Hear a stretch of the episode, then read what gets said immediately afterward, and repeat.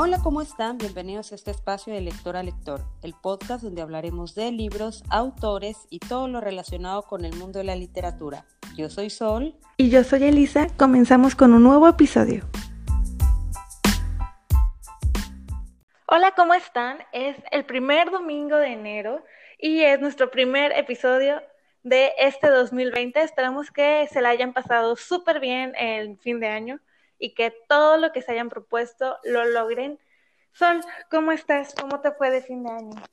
Bueno, pues me fue muy bien de fin de año, pero actualmente estoy más enferma de lo que me dejaste la última vez que platicamos. Oye, en tus historias sí te escuchaba súper ronca. Bueno, y ahorita también sí te escuchas malita. No, este, sí estoy más enferma, no mentalmente, sino físicamente. Estoy más enferma, o sea, ahora sí tengo cuerpo cortado, tengo este, me siento así como que me va a dar calentura, etcétera. Necesitas ir al doctor. Sí, pero ya sabes que a mí no me gusta ir al doctor para, para débiles.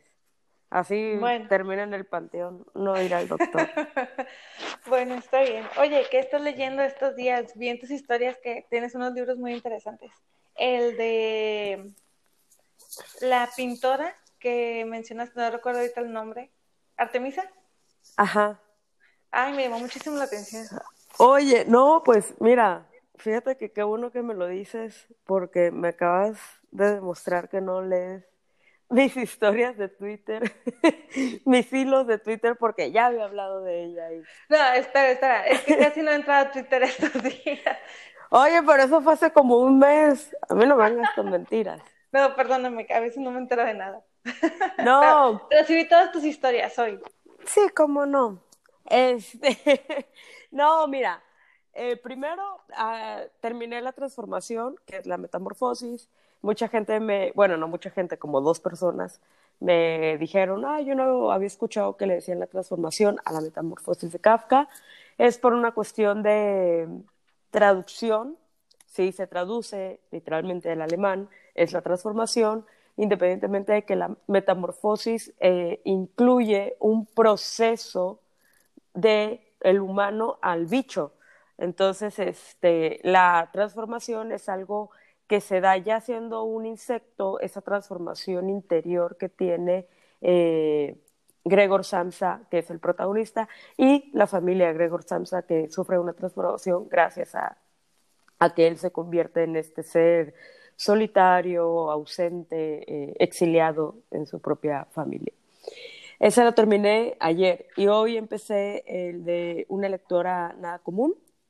Ese libro es una novela muy cortita, cómica, se podría decir, muy interesante que nos habla de cómo sería, es todo ficción, pero es la reina Isabel II eh, convirtiéndose en una gran lectora. Y ese proceso que vivimos todos los lectores realmente me identifica muchísimo desde que tienes como que alguien que te está guiando a que tú leas ahorita una cosa, luego terminas y te guía a otra lectura, luego cómo vas descubriendo cómo cada libro te lleva a otros libros y posteriormente ese proceso que hacemos todos los lectores de, de, superar nuestra comprensión lectora, de que iniciamos con cierto tipo de lecturas y posteriormente nosotros mismos vamos buscando lecturas más complicadas.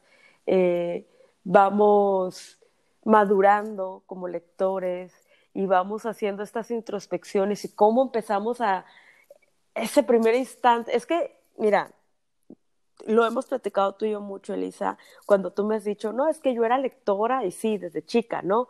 Pero cuando me dices tú, es que yo tuve ese primer libro que me abrió los ojos a que los libros te llevan a otros libros, cada lectura te va a llevar a otra lectura siempre hay un libro que te abre esos ojos, siempre hay un libro que te abre esa puerta, esas ventanas. Y lo vamos viendo en esta novela y es muy bonito porque te identificas. Entonces, una lectora nada común es pues porque obviamente no es nada común el que, la, el que lo vivas a través de la reina Isabel, aunque es una historia ficticia, pero es muy interesante porque de repente ella empieza a comentar, ah, sí, este escritor, este, sí, aquí lo tuve en el Palacio de Buckingham, y este escritor también lo conocí, y este escritor que su hermana hizo esto y su cuñado esto, o sea, todo ese tipo de cosas está bastante interesante. Y sobre Artemisa Gentilechi es una pintora, eh, bueno, ese libro no lo he leído, me sé la vida de ella porque lo vi en las clases de teoría del arte, pero Artemisa fue una pintora del año 1600, una pintora que su padre era pintor, de hecho su padre era amiguísimo, así, brother, brother, brother, piquete de ombligo con Caravaggio. Y este, y ella eh, crece en un barrio de pintores, su madre muere a una edad muy temprana, entonces su padre se tiene que hacer cargo de, sus cuatro hijos. Y pues él no sabía cómo cuidar hijos, así que agarra y les dice a todos, ¿saben qué? Métanse al, al taller de pintura conmigo y los voy a enseñar a pintar. La única que tenía ángel o don de pintura, el talento, era Artemisa. Le empieza a, le empieza a enseñar, le empieza a, a, dar todos los tips y todo. De repente se ve rebasado por su hija y le pone a un, a un maestro pintor que era Tassi. Y Tassi era el pintor del Papa pero Tassi la viola, pero la viola de una manera brutal. Y así la viola una vez y a lo largo de todo un año la viola. Entonces, cuando ella ya de plano, el papá le dice, oye, te veo que estás mal, porque para esto Artemisa siempre fue muy guapa, muy bonita, una mujer guapísima, y siempre vivía en el acoso de los hombres. Entonces el padre siempre no la dejaba salir sola nunca, siempre tenía que estar acompañada. Pero cuando le pone a Tassi de maestro, pues confía en Tassi. La viola, le cuenta, después de un año le cuenta a Artemisa, papá, este tipo me violó. El padre le cree, obviamente, y le dice, hija, yo te voy a apoyar de aquí al fin del mundo. De, este, denuncian, llevan a quieren llevar a juicio a, Tassi, pero pues no era una violación, la violación no era un delito. Y mucho menos cuando es el pintor del Papa. Entonces, fue un proceso muy duro, que no quiero tampoco ahondar mucho en eso porque pues, no estamos hablando de la vida de Artemisa Gentilechi, pero eso, lo bonito del, bueno, por así decirlo, la lección sobre la vida de Artemisa Gentilechi es de que ella hizo de su violación, no, hizo no se hizo víctima, sino lo agarró de catapulta y ella supo que siendo una mujer en esa época, lo único que iba a hablar por ella era su trabajo. Y fue la mejor pintora de esa época, mejor que muchos hombres. Hizo un manejo de, los, de las luces, de los claroscuros espectacular, al grado de que reyes, millonarios, los Medici, el Vaticano, admiraron impresionante a, Gentilechi, Artemisa la admiraron demasiado al punto en el que ella se emancipó, o sea, ella logró ser una mujer independiente en esa época, que es algo que no lo lograbas fácilmente, era casi imposible que lo lograras. Se logró divorciar del marido inútil que tenía, logró viajar sola por Europa, logró tener su propio dinero, llegó a ser maestra, o sea, en esa época graduarte de la, de la escuela de artes era como ganar el premio Nobel. Ser maestro, pintor, en esa época era como tener un premio Nobel. Y ella murió trabajando, murió feliz, murió independiente, murió con dinero, eh, que incluso morir con dinero siendo artista en esa época no era algo común tampoco ni para los hombres. Y es una vida impresionante, es una vida admirable, es una, vida, es una mujer que, que lo veíamos en las clases de arte y es una mujer que te enseña que tu trabajo, que como mujer, ya sea en esa época o en la actualidad, lo único que vas a tener en esta vida, tu cerebro, tu trabajo, tu esfuerzo, así te cases, así hagas lo que hagas, eso es lo que va a hablar por ti. Y eso es como que tu pase a ser independiente, a no depender, a no tener que aguantarte muchísimas cosas. Te, enseñó, te enseña su vida a no aguantar a nadie, ni que, que te haga menos, que inhabilite como ser humano. Y este libro es precisamente todo el proceso o la primera parte del proceso penal que vivió Artemisa, la narración de los hechos, los interrogatorios, la tortura, porque los interrogatorios, tanto a las dos partes, era por medio de torturas, pero pues obviamente Tassi, al ser hombre y al ser el pintor del Papa, se escapó de esa tortura y a la única que torturaron fue obviamente Artemisa. Entonces, es brutal este libro. Lo, tengo, o sea, sé a grandes rasgos de lo que trata, pero tengo muchísimas ganas de ahondar en ello y obviamente hablarles ya detalladamente sobre Artemisa porque se me hace mucha mucha gente dice es, que no hay pintoras sí sí sí sí. Es otro rollo la verdad que una mujer que dijo yo no aguanto estas cosas yo soy una fregona y mi trabajo va a hablar por mí sola y me independizo es más el rey de Inglaterra su papá llegó a ser pintor del rey de Inglaterra y ella cuando el papá enferma y ella está este, emancipada, lo va a ver. Entonces cuando se entera el rey que iba a ir Artemisa Gentilechi a su palacio, fue un escándalo, así de que todo el mundo, wow, viene Artemisa Gentilechi, o sea, así de que saquen la vajilla de oro y vamos a ponernos a su disposición. O sea, imagínate el grado que tenía, que era así de que nadie le dé la espalda porque es una diosa en la pintura. Los Medici la adoraban, o sea, es, era amiga de científicos. O sea, no quiero ahondar mucho porque quiero hablar mejor de ella en otra ocasión. Este, a lo mejor hacemos un especial de mujeres ahora para el mes de la mujer y podríamos hablar de ella un poquito más. Pero sí, es una vida que tú dices, aún en esta época me gustaría ser como ella, porque una mujer simple y sencillamente admirable y que creo que no es tan conocida como debería. Entonces, este, ya sabes que yo cuando me apasiono por alguien o por algo, hago que todo el mundo lo conozca. Sí. Habla de ella hasta el cansancio. No, pero la verdad es que, mira, yo con lo poquito que platicaste en tus historias, sí que me llamó muchísimo la atención. Em, y como dices, son, vaya, que, que no es tan conocida.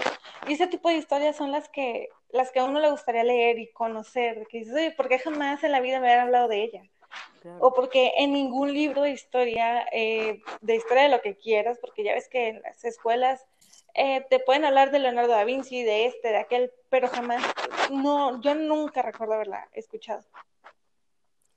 ¿no? Y, y, que y que te hablan, como bien dices, o sea, en esa época quiénes estaba, estaba Caravaggio, estaba, creo que estaban otros, otros, otros pintores, o, sea, todo el mundo va a quedar así como que, ah, no sabes quiénes estaban. No, pero estaban otros pintores y, y son pintores que esos sí son conocidos son pintores que ahí sí los conoce la gente, son reconocidos y, y, es, y, Artemisa no, y está cañón, o sea, una mujer que vale tanto la pena hablar de ella y nadie y nadie le hace este, ¿cómo se llama? Segunda. Por ejemplo, fue amiguísima de Galileo. Ella, ella tenía mucho conflicto con, hay un, hay un, este, hay una pintura que hay muchas versiones de ella. Este, que es la de Judith degollando a Holofernes. Y hay una, hay una versión de Caravaggio y hay una versión de Artemisa. Hay dos versiones de Artemisa. Eh, en la versión de Caravaggio, eh, es que, bueno, no me gusta hablar mucho de pinturas cuando no se las puedo mostrar, pero se las voy a mostrar en las historias del, del, Instagram del podcast. Y hay una, es un, están degollando a, a Holofernes. Es una historia bíblica. Están degollando a Holofernes, que Holofernes era un, un este rey, un, un tipo que era un salvaje y todo el mundo lo odiaba. se casa con Judith a la fuerza.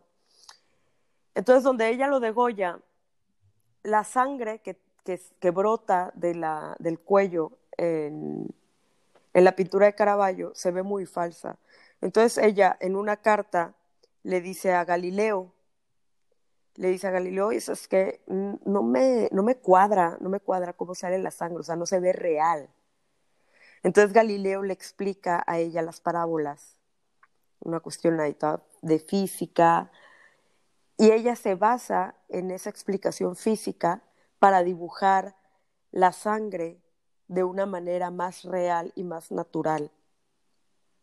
O sea, realmente no era así como que nada más pintar por pintar.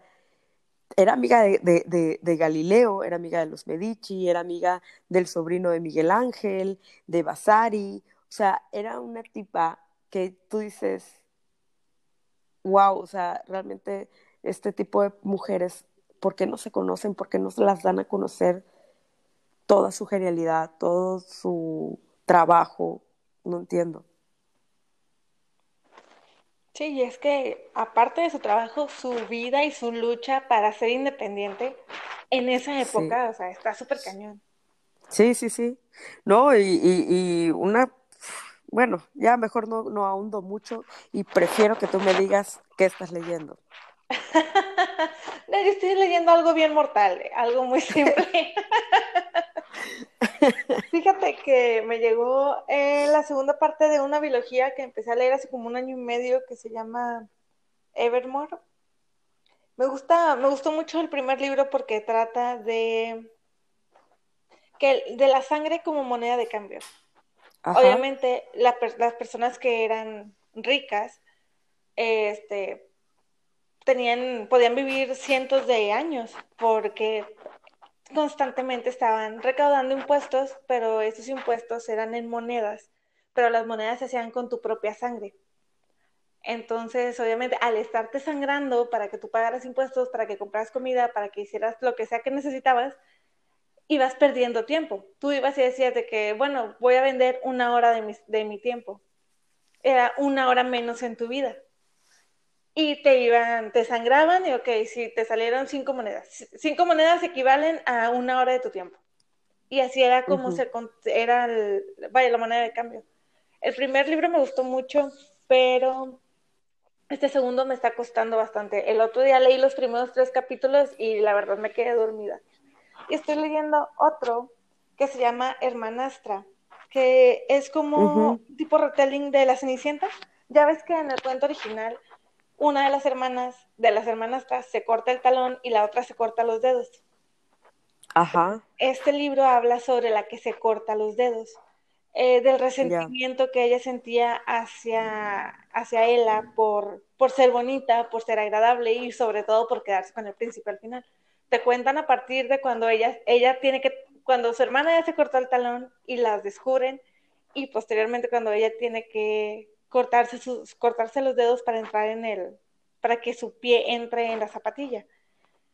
Eh, la verdad es que sí, aunque yo creo que tengo bastante tolerancia a esas cosas, sí fue como que, ay, no, no quiero saber cómo se está cortando los dedos. Porque te cuento así como que, ya me corté los primeros cuatro, pero el dedo chiquito está haciendo un problema. Y yo de que, ay, no, qué horror, no, casi creo que me... Y aparte te lo imaginé, ¿no? Y tú como eres, ya te tienes una imaginación tan grande que no sé cómo no has tenido pesadillas con eso. Sí, te lo juro que lo estaba leyendo y casi creo que me agarraban mis deditos.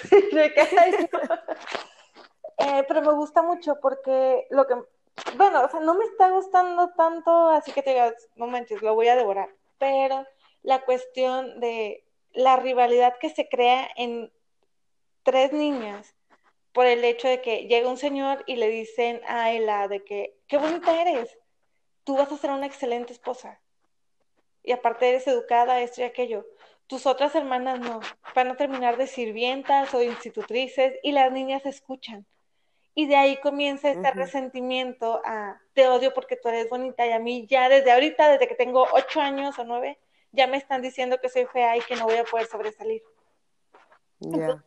de ahí empieza la rivalidad entre ellas y, y ella bien, es amable con ellas, pero ellas lo toman como si fuera una burla de parte de ella. De como que, o sea, no importa, hagan lo que quieran, yo como quiera voy a salir ganando en algún punto. no, es esa la intención de, de, de ella, de humillarlas de ese modo, pero ella es amable con ellas porque quiere que las cosas vuelvan a ser como eran al principio, cuando ellas eran, eran hermanastras, sí, pero también eran amigas. Pero pues claro que esta chava se lo toman a mal, aparte la mamá empieza, eh, la, la madrastra empieza a influir mucho en las opiniones de sus hijas, de que es que ella lo hace para que tú le tengas envidia, ella lo hace por esto, mucha cizaña. Y pues es lo que estoy leyendo ahorita. Voy a empezar el libro de Isabel Allende, del juego de Ripper, que todavía se pueden unir a la lectura conjunta. Si se quieren animar, tenemos un grupo de WhatsApp por si quieren participar. Este, lo, lo compré usado el viernes, así que ya estoy listísimo para empezar. Perfecto. Yo todavía no lo compro. Estoy esperando este a que mi mamá me regale mi cumpleaños. Así como una niña chiquita, estoy esperando que mi mamá me dé mi regalo de cumpleaños. Pero este pero sí, sí, sí lo sí, oigan, únanse. Ya sea el reto lector, que es este la temática del libro o si quieren participar con el libro propuesto por de lector a lector, que es el que dice Elisa de Isabel Allende. Este, pero si se van si se quieren unir al reto lector con un libro que ustedes decidan, nos pueden escribir o nos pueden etiquetar en sus historias o en sus publicaciones y nos van contando qué les parece el libro del mes, que es un autor latinoamericano o autora latinoamericana. Entonces, este, únanse, únanse, únanse. Sí, todos, todos, este, anímense y pues que nos vayan también, este, cuando nos vayan contando qué tal, igual y nos animamos nosotros también a, a leerlos después para ya poder compartir más nuestra opinión de esos libros. Digo, la verdad es que yo no soy, no te puedo decir que soy que conozco mucho de escritores latinoamericanos, pero Isabel Allende sí es una autora a la que le tenía muchísimas ganas y sí le preguntaba a una amiga de que, oye, yo sé que tú eres su super mega fan, pero bueno, no sé si tú sabías, pero la mayoría de las historias de Isabel Allende eh, mezclan personajes. Tienen su... No, no sabía. Este, por ejemplo, el, un libro X eh, te habla de Marisol, de Marisol y José Luis. En el siguiente libro a lo mejor no sale José Luis, pero sale Marisol. Y así, haz de cuenta que así se va. No recuerdo cómo se le llama. Este, sí, sí, sí, sí. Ay, sí tiene un nombre. y lo hacen, lo, lo, hace este Bolaño, lo hace Márquez, lo hace, sí lo hacen precisamente varios, eh, varios escritores, pero muchos escritores latinoamericanos utilizan ese, recurso. Ese recurso, claro. Sí, este, yo le pregunté a mi amiga le dije, bueno, uno que, no tenga tanta conexión con otros porque no vaya a ser que alguna cosa me la spoilee de así. Dijo, no, pues este, ah, perfecto. Pero bueno, sí, únanse chicos, ¿qué te parece si empezamos de una vez con el tema de esta semana? Me parece perfecto. El suicidio está en la soledad de un escritor. Esto lo dijo la escritora francesa Marguerite Duras. Hoy vamos a hablar de escritores que tras un largo tiempo de depresión, enfermedades psiquiátricas, adicciones, decidieron escapar y poner fin a su sufrimiento. ¿Qué, tormento fue el que, el que les resultó tan insoportables que los llevó al suicidio? Hoy lo vamos a ver, escritores suicidas, y empezamos. Bueno, Sol, yo traigo algunas notas curiosas. La verdad es que disfruté muchísimo investigando para este episodio y lo estaba comentando en Twitter y lo estaba platicando en mis historias de Instagram, que creo que la parte, una de las partes que más estoy disfrutando del podcast es la hora de investigar. Hoy les quiero platicar yo sobre, te lo juro, o sea, es que era de que investigaba algo y yo de que, oye Rodrigo, ¿estás ocupado? Déjame te cuento. claro que no le importa nada de lo que les digo, pero yo necesitaba desahogarme ya. es que sabes que investigar los datos curiosos nos acercan a los escritores. Así es. Sí, sí, sí. muchísimo, pero muchísimo. Compartí dos libros en mis historias, en las personales, no, bueno, de, de mi cuenta, este, sobre dos libros que yo tengo aquí en la casa, que uno es La noche que Frankenstein leyó el Quijote y el otro es... Esto no está en mi libro de historia de la literatura. En los dos pueden encontrar datos curiosos y se los recomiendo bastante. Bueno, voy a empezar. Hablamos de Ernest Hemingway. Es súper conocido, uno de los autores más importantes y más influyentes del siglo XX, ganador de un Pulitzer y del Premio Nobel de Literatura en 1954, si no me falla la memoria. Y este hombre, a pesar de que se paseó por todas las fiestas de París en los años 20, en todas las fiestas de España entre los años 30, 40, 50, tenía también como que una, personal, una personalidad muy autodestructiva y bastante torturada. Él de niño, bueno, su papá era médico y dicen que el señor procuraba siempre de que voy a, dar una consulta, ve conmigo. Siempre lo estaba llevando con él. En una ocasión el señor fue a asistir un parto y se complicó tanto que tuvo que utilizar un machete o un hacha, algo así, para poder ayudar a la señora que tuviera al bebé. O sea, creo que era un escenario súper creepy, ¿no? Sangriento. Ajá, que este niño, eh, Ernest pequeñito, estaba en, en algún lado ahí mismo en la cabañita, en la casita, con el esposo de, de la mujer. Eran, esas personas eran de recursos súper escasos y como que ya se les, al pobre esposo se le empezó a nublar la mente, se fue, era tantos los gritos y la desesperación de la mujer y la desesperación del papá Hemingway que que se disparó. Se suicidó enfrente, enfrente de Ernest pequeñito. Y entonces este hombre se, se, suicida y llena de sangre a Ernest pequeño. O sea, pequeñito. Eh, eh, es tanto la impresión de Ernest Hemingway que dicen que tal vez desde ahí viene su tendencia al, al a autodestruirse, al, suicidio. Dicen que regresó a su casa en estado catatónico, que ya, o sea, no sabía de él, de la impresión que tuvo de, de, ver a ese hombre quitarse la vida frente a él y de ver a su papá prácticamente estar descuartizando a la, a la pobre mujer para que tuviera su bebé. Eh, Hemingway, bueno, esto es como que lo primero que del el dato más curioso que encontré de él sobre una experiencia tan, tan cruda siendo él un niño.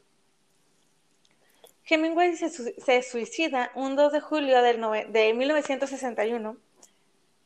Tenía presión, está enfermo de la presión, del hígado, de hemociomatosis, algo así. Eh, padecía también arteriosclerosis y tenía cierta paranoia a que el FBI lo estaba espiando constantemente. Él participó en la Primera Guerra Mundial, bueno, participó como este, como reportero y también estuvo como periodista en la Segunda Guerra Mundial. Vivió como que muchas cosas y vio muchísima gente morir. Digo, es algo que como que ya traía desde chiquito, que tuvo esa, ese, esa suerte de ver a muchísima gente morir.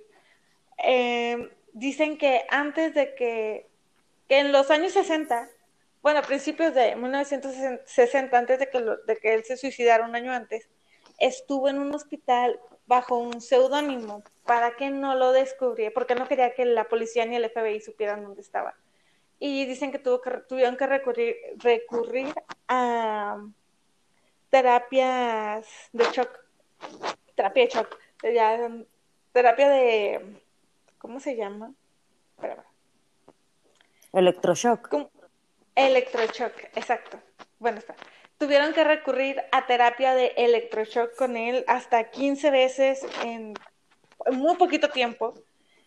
Y cuando, cuando Hemingway decide morir, abre el sótano de su casa, bajó, eh, ahí tenían las armas, sacó una escopeta, sacó sus balas, Subió a la entrada principal de su casa, puso sus dos balas en la escopeta, una escopeta Voss calibre 12, colocó el extremo del cañón en su boca, apretó el gatillo y estalló su cerebro. a la prensa se le dijo que fue accidental, pero claramente había sido un suicidio. Y después de esto, eh, uno de los amigos de Hemingway, de Hemingway se da cuenta de que, bueno, cuando pasa el tiempo, se dan cuenta de que el FBI sí estaba espiando a Hemingway. O sea, sí, eh, y él los acusó de decir, o sea, de, ustedes fueron uno de los causantes de que mi amigo tuviera esa depresión, de que la paranoia, le haya pegado tan gacho y que él prefiriera suicidarse.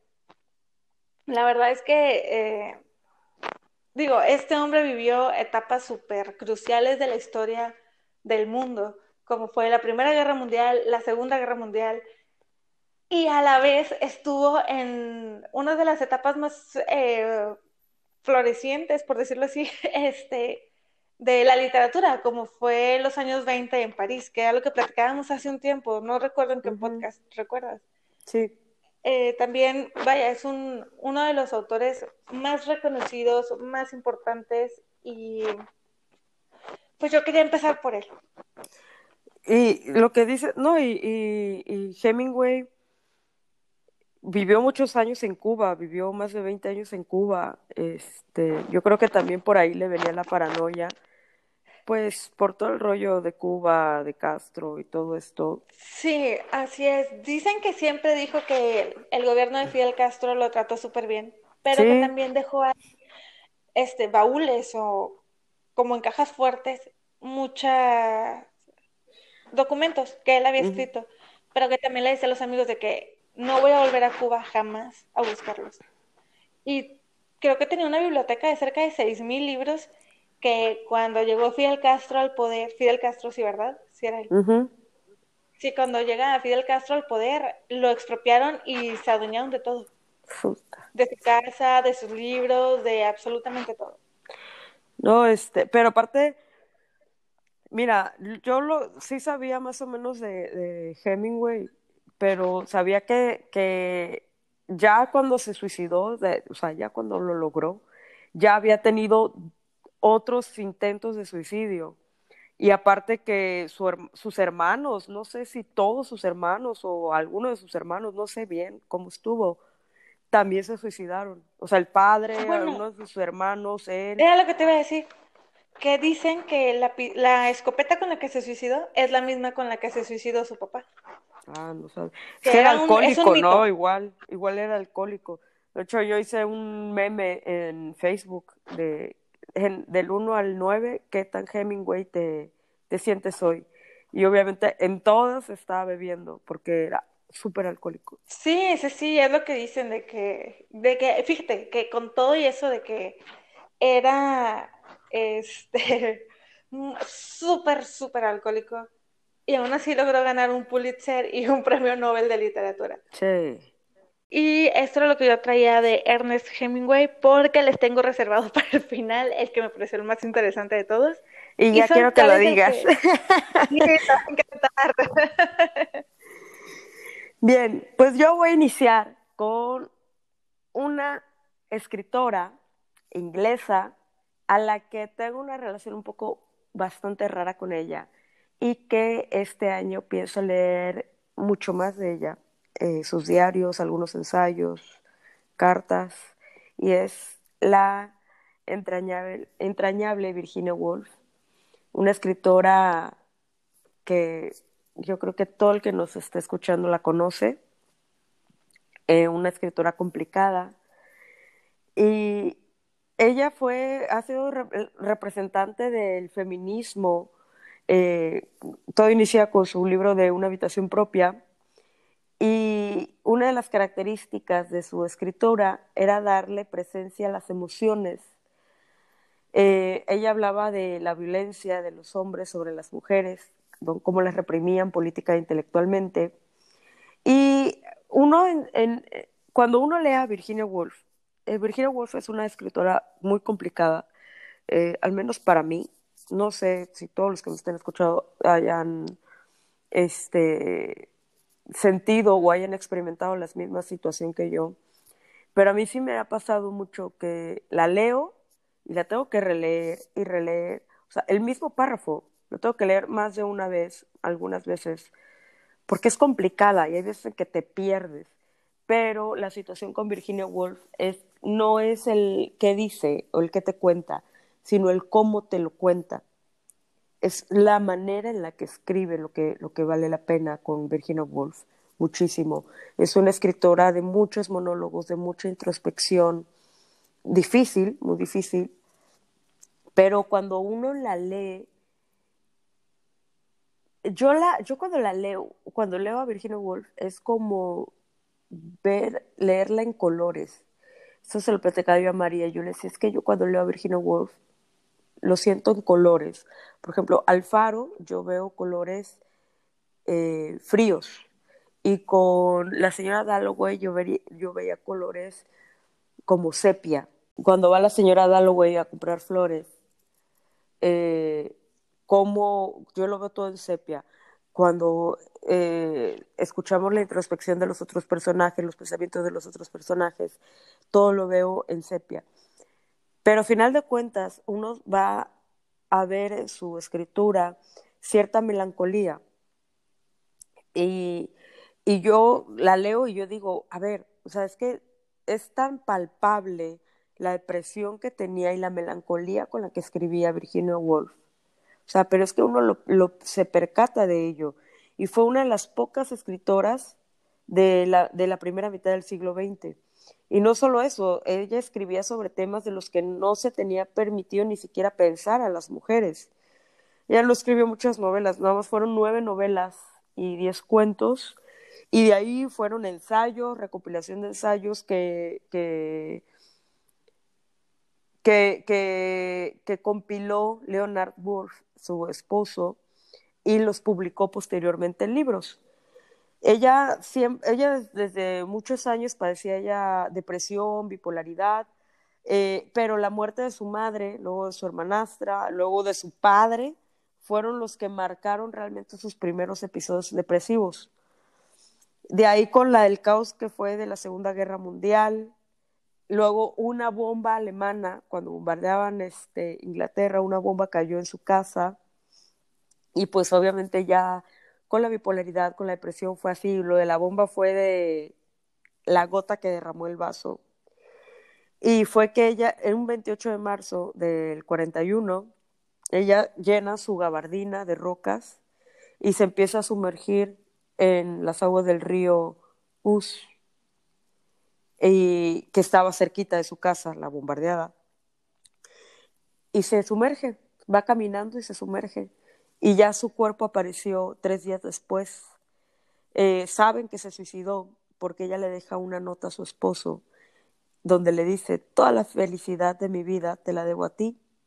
Has sido totalmente paciente conmigo e increíblemente bueno.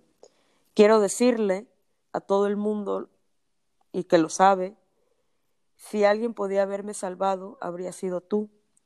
Todo lo he perdido, excepto la, certeza de tu bondad. No puedo seguir arruinando tu vida durante más tiempo y no creo que dos personas pudieran ser más felices de lo que hemos sido tú y yo. Y con esas palabras se despide Virginia Woolf de Leonard, que fue su esposo, su compañero, quien la apoyó en la vida, posteriormente en la muerte, para dejar el legado que hoy tenemos de ella, que es invaluable, a pesar de todo lo que se diga de Virginia, de Virginia que este, pues era bisexual, etcétera, pues la relación con su esposo solo ellos dos la sabían. Eh, para los que quieran ahondar más en la vida de Virginia Woolf, no nada más en, en su obra, están publicados los diarios íntimos de Virginia Woolf, eh, Grijalbo fue el que la, publicó tres tomos eh, de una versión eh, reducida y en inglés hay una versión extensa, bueno, íntegra, que es de cinco tomos. Entonces, este, pues ya saben, el que quiera, el que quiera ahondar más en la vida de Virginia Woolf. Eh, los, los diarios son mucho más sencillos que, que las novelas, porque pues a final de cuentas escribía para desahogarse no seguía elementos, no seguía patrones, no seguía nada este, ninguna cuestión literaria, pero, pero sí es importante el legado que dejó Virginia Woolf, una de las escritoras más importantes del siglo XX, una de las escritoras que, de las que más hay que hablar, o sea, de las que más se tiene que decir, y que tuvo un final, pues, trágico, un final que, que se veía venir, porque ella era una persona, pues, como te digo, enferma, depresiva, bipolar, pero que dejó algo muy importante en la literatura universal y que al menos es de las escritoras que se debe de leer una vez en la vida, no empezar por las novelas más complejas o por las novelas que son complejas, tiene una compilación de cuentos, tiene ensayos, tiene pues sus novelas, así que hay mucha tela de donde cortar con Virginia Woolf. Sí, sí, la verdad es que em, yo no sabía de que se había suicidado hasta que creo que fue el año pasado, el antepasado, cuando leímos, no recuerdo que estábamos leyendo. La señora Dalloway. Entonces se me hace que fue el antepasado, que estaba leyendo yo sobre, sobre el libro este de literatura, del, eso no está en mi libro de literatura, y ahí platican eh, un poco sobre Virginia Woolf, de de, de una mujer que andaba como que haciendo lejitos y dejan claro, como dices tú, al final, independientemente de sus preferencias, pues una mujer que dejó un legado impresionante y que con todo y su, y, su depresión, este, pues e, escribió unos, unas novelas súper, súper importantes. Yo la verdad es que no leí La señora Dalloway tenía muchísimo trabajo en esas fechas, pero sí lo tengo de tarea para leerlo ya próximamente. Este año se los prometo que sí lo voy a leer. Sí, sí se dice de, su relación con Vita Nicholson, este, que estaban enamoradas y no sé qué. Pero pues bueno, e incluso hasta tiene una novela biográfica de un perro. Virginia Woolf era multifacética para escribir. De Flush se llama la, la biografía de un perro, no su perro, pero el perro de otra persona.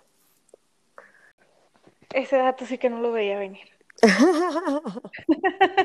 Ay, pues, París creo que en sus años 20, de nuevo, vamos a volver al París de Hemingway. Porque ahora eh, les voy a platicar sobre Jacques Rigaud. Este hombre es un poeta francés que tal vez les va a sonar por la Agencia General del Suicidio. Jacques Rigaud tenía, no sé, este, él está fascinado con, con la onda del suicidio, seguía a escritores y poetas que en su mayoría escribían sobre, sobre lo poético, sobre lo maravilloso que era poder tener la elección de suicidarte y, decidí, y, que el suicidio era la culminación de, la vida.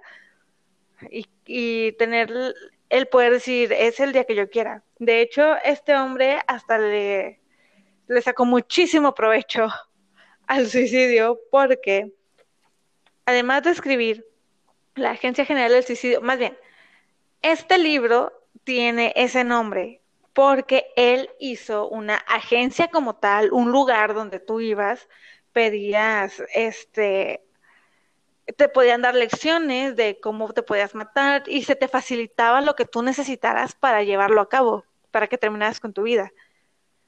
Él, pues se dice que siempre fue bastante autodestructivo y que, o sea, lo llevaba a extremos de dormir todos los días con una pistola debajo de la almohada. Él, su, su empresa, que era la Agencia General del Suicidio, te ofrecía la electrocución por 200 francos. Que murieras con un revólver por 100, con veneno por 100, es, la muerte perfumada. La verdad es que no estoy muy segura de, qué, de cómo sea, pero eran, te costaba 500 francos. Y ahí te viene otra. El ahorcamiento o el suicidio para pobres te costaba 5 francos. Y además de eso te cobraba 20 francos por el metro de soga y si te pasabas por cada centímetro te cobraba cinco francos más.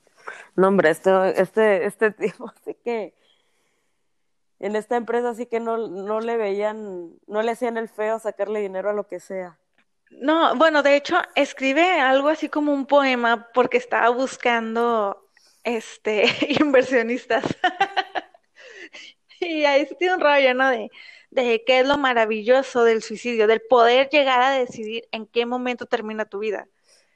y al final, eh, pues es que no estoy segura si la eutanasia solamente aplica cuando estás enfermo terminal o algo así. O aplica en cualquier caso de tu vida. o sea, que tú no sería, Sí, creo que sería un suicidio asistido o una muerte asistida. Sí, este, este hombre tenía ahí sus tendencias raras y dicen que a los 20 años él dijo, me voy a morir a los 30. Ya, fin, se acabó, hasta ahí, o sea, no hay más. Y, ah, bueno, perdón, te decía que cuando escribí ese poema para reclutar inversionistas, o si lo querían hacer franquicia, no había falla, él también te podía, este, le pagabas y tú ponías tu agencia general del suicidio en alguna otra parte de Francia al final sí te pone de que lo único que te pido es que tengas un poco de sangre fría y poquitos escrúpulos, porque te aseguro que la muerte deja bastante dinero. Hmm. Palabras más, palabras menos. Eh, Jacques Rigaud se suicida con un arma de fuego, pero antes de suicidarse, ya cuando él tiene sus, sus 30 años, un 5 de noviembre de 1929, para amanecer el 6 de noviembre creo, este, este chavo dice de que ya, ya le había estado contando de que me voy a morir tal fecha, me voy a morir y me voy a morir y me voy a morir, pero pues como que ya llegaron los amigos a un punto de que este güey se la pasa diciendo eso, le saca provecho a la muerte, ¿qué demonios se va a suicidar? Pero no, así se los cumplió. Se acostó en su cama, acomodó las almohadas a modo de que cuando él se disparara, su cuerpo no quedara en una mala posición con una regla midió la distancia perfecta para que al momento de él dispararse la bala atravesara su corazón y morir sí o sí, no había más. Así es como termina su vida el 5 de noviembre de 1929 a los 30 años y un profesional porque todo salió tal como él lo había previsto. Está cañón, ¿eh? O sea, Bien dicen que, que la gente que, que no hay que, que, tomar a loco cuando alguien dice que se va a matar. O sea, que así lo diga en broma. En una ocasión escuché, bueno, ya sabes que en la preparatoria luego te dan muchas pláticas sobre la depresión y todo eso para tus amigos, para ti y todo. Y sí, recuerdo que en las pláticas decían, si tú tienes un amigo que dice que se va a suicidar o que se quiere morir o todo, o sea, platícalo con algún adulto porque muchas veces lo cumplen, o sea, no hay que tomarlo a la ligera y no porque lo digan broma ni nada, o sea, siempre hay que tener mucho cuidado con eso. Y como dices tú, o sea, en lugar de tomarlo más en serio, porque realmente él estaba fascinado con esta situación de la muerte, del suicidio y de decidir cuándo terminar con tu vida y cuándo no, es cuando más en serio lo debieron de haber tomado digo yo. Claro, y eh, bueno, simplemente, güey, o sea, yo ya me preocuparía desde que sé que tienes un negocio en el que ayudas a que las personas se suiciden. Y lo, aparte dicen que le preguntaban de que, bueno, ¿tú sientes alguna clase de satisfacción al ayudarles? Y él decía, no. No, o sea, no es como, este, que yo sienta algún tipo de placer de saber que alguien, no, o sea, solamente sé que, que, está bien, si te quieres suicidar, yo te voy a ayudar. Obvio, te voy a cobrar, ¿verdad? Pero... y uno de sus amigos decía que él se sentía muy arrepentido y hasta culpable porque no le había ayudado a... no lo había evitado, pero como en algunos artículos que leí sobre él, como decían, de que, güey, dormía con una pistola abajo de la almohada. ¿De verdad crees que pudiste haber hecho algo para evitarlo? O sea, él hubiera encontrado el método para suicidarse, así lo amar lo metían en un cajón y evitaran que tocara cualquier cosa. O sea, él hubiera encontrado la forma. Era una persona muy propensa a, a, la autodestrucción. No, pero Fíjate que es que ahí entra, hace, hace tiempo, no me acuerdo, eh, había, había leído una frase de un escritor suicida, igual, no recuerdo quién, ahí sí les debo el dato porque no me esperaba esta información de Elisa, que él decía que hacía como la gente te pide el derecho a la vida, te deben de respetar el derecho a cuando te quieres morir.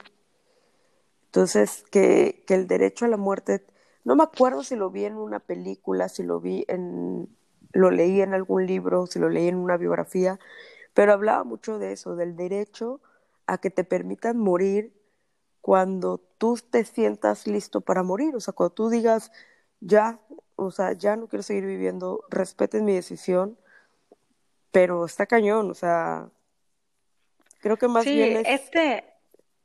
Sí, decías. Dime. No, que, que más bien son problemas muy cañones psicológicos. Eh, la depresión se manifiesta de maneras en las que no todas las depresiones es de me siento triste y ya. O sea, hay gente que Ah, bueno, puede sí. estar feliz de la vida, puede estar, por, aparentemente tú lo puedes ver pleno, pero tienen una depresión. O sea, son cuestiones psicológicas y psiquiátricas muy, a veces llegan a ser muy individuales. Por eso, cuando la gente dice ese tipo de cosas y hace ese tipo de comentarios, por más felices que los veas, este, siempre hay que, que, leer entre líneas. Eh, ahora que, que, se han, que se han hace dos años que se suicidaron varios este, actores y que te ponían, esta es la cara del suici- de un suicida, y te ponen fotos de ellos felices, sonriendo, divirtiéndose y todo, y detrás de esa sonrisa, detrás de esa foto, hay personas depresivas e incluso hasta fármaco, farmacodependientes. Sí, sí, este, este muchacho, Jacques Rigaud, eh, de hecho quería que, que el suicidio fuera, fuera considerado una de las bellas artes. O sea, sí tenía un, un concepto bien, Locochón. bien random de todo, sí. O sea, en, en el libro este que escribió de Agencia General del Suicidio, te dice, te, te da textos que te dicen por qué es racional, porque tiene sentido que la gente se quiera suicidar.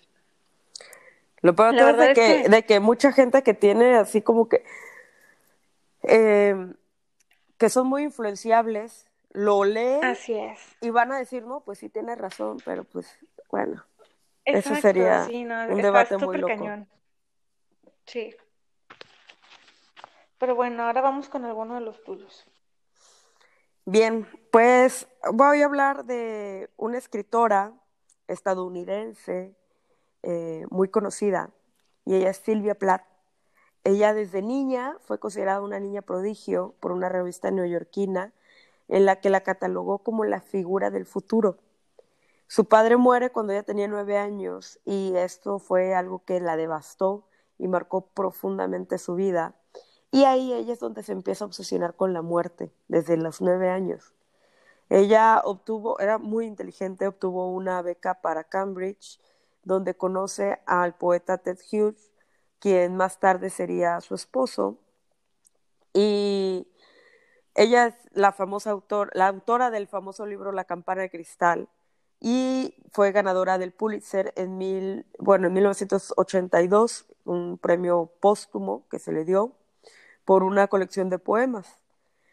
Ella antes de que se casara con Ted eh, había sufrido ya un cuadro de depresión muy fuerte y un primer intento de suicidio. Y después de casarse, ella deja todo su futuro académico, todo lo que, toda la, cuestión intelectual, toda su independencia la deja para este, evocarse como ama de casa, como madre, etcétera. Y empieza a, a, meterse de lleno a su poesía. Y casi siempre todos sus poemas eran tendenciosos hacia la muerte. Eh, sus amigos cercanos, su marido, todos ellos sabiendo sobre su depresión y su intento de suicidio. Entonces siempre cuando ella escribía y publicaba cosas este, referentes a la muerte, eh, eran como que focos rojos para ellos. Eh, ellos se mudan a Londres y fue algo que eh, más que ayudarles les perjudicó mucho como matrimonio, porque en el 61 este, conocen a David y hacia Weville. Ellos eran un, matrimonio quien andaban, ellos andaban subarrendando un departamento. En esa época, Ted Hughes y Silvia Plath estaban buscando un departamento y se conocen en una fiesta. Entonces, este, pues le dicen, oye, ¿sabes qué? Este, estamos aquí nosotros con este departamento, ¿qué les parece? Pero desde el inicio, Ted y Asia empiezan a tener un romance. Es más, en la fiesta en la que ellos están conviviendo la primera vez, Ted y, Asia Weville este, empiezan así a coquetear, pero cañón. Silvia se da cuenta y se va, se enoja y todo. Este, y pues a final de cuentas Ted Hughes abandona a Silvia Plath y a sus hijos para irse con, con Weville. Eh, en esa época ya los, los amigos de Silvia Plath se, se, percatan de que la depresión de, de Silvia Plath eh, está muy fuerte y que su obsesión por la muerte está es cada vez más evidente y, y, y, todo lo que ella escribía era relacionado con el suicidio. De hecho, ella pone, morir es un arte como todo y yo lo hago excepcionalmente bien. Entonces, su médico le receta unos sedantes y, la, y le dice, oye, ¿sabes qué? ¿Por qué no te vas a ver a un psicoterapeuta? Y Platt, pues entre que duda de hacer la cita y no, envía una carta de ese psicoterapeuta, pero nunca llega la, la, la, carta para hacer la cita. Entonces, ah. Pues la depresión, la muerte de su padre, la mala relación con su madre, el abandono de su esposo, la situación económica que se le vino más cañona, todo fue una mezcla. Y entonces ella se, un fin de semana este, se va con unos amigos a Londres y decide regresar a Cota que se va el jueves y el domingo regresa ella y en la noche, a las 11 de la noche, baja con un vecino que es pintor, bueno, que era pintor, para preguntarle a qué hora se despertaba él. O sea, fíjate las cosas tan raras. Le dice, oye, ¿a qué hora te despiertas? Y me dice, no, pues a tal hora. Al vecino se le hizo muy raro la pregunta, que a las 11 de la noche le tocará a la vecina para preguntarle eso. Agarra y se va al cuarto de sus hijos y les deja leche con galletas. Se encierra en la cocina, pone debajo de la, de, en la parte de abajo de la puerta de la cocina una toalla, prende el, el horno y mete la cabeza en el horno con el gas encendido, obviamente. Y a las 6 de la mañana del día siguiente llega, actúen rápido. Y fíjate que hay algo muy, muy, este, muy interesante aquí, porque años más tarde, pues Asia Weville, con la que se quedó Ted Hughes, vivió siempre bajo la sombra de Silvia Plath. Entonces ella tuvo hijos con Ted Hughes, tuvo dos hijos, y ella lo que hizo fue, o una hija, algo así. Este, ella lo que hizo, sí, tuvo una hija con Ted Hughes. Entonces ella lo que hizo fue que se encierra en la cocina, abre el horno, prende el gas, pero ella se suicida de la misma manera que Silvia Plath. La diferencia es de que ella se suicida junto con su hija. Oh, ¡Qué horror! Y hay un libro que se llama Asia Weville, es una biografía de ella, este, para conocerla a fondo, la mujer con la, por la cual abandonó Ted Hughes a, a Silvia Plath. Al final de cuentas, yo creo que vivir con personas depresivas siempre es muy difícil. Tampoco era la manera, tampoco es una forma de justificar lo que hizo Ted Hughes. Pero, pues, bueno, era una persona que ya tenía las tendencias suicidas. Y cuando tú tienes una depresión, no es el, no es el hecho de que él la haya abandonado. Tarde o temprano algo iba a desencadenar que ella se suicidara, que ella diera ese paso, porque ya la tendencia, ya la tenía. Y eso es lo que pasa con las personas suicidas. No es que, ah, tal acontecimiento pasó, no, es una enfermedad, porque mucha gente sufre muchas situaciones similares o peores y no por eso se quitan la vida. Simple y sencillamente es una depresión, es una enfermedad psicológica que no es que no haya sido atendida o mal atendida, simple y sencillamente hay veces en que no hay mucho que hacer y nada más tienes sobrevivientes de esta enfermedad o supervivientes de esta enfermedad que van viviendo ya de manera autómata porque su mente está en quitarse la vida y su mente está en una depresión. Entonces nada más están como que con un salvavidas.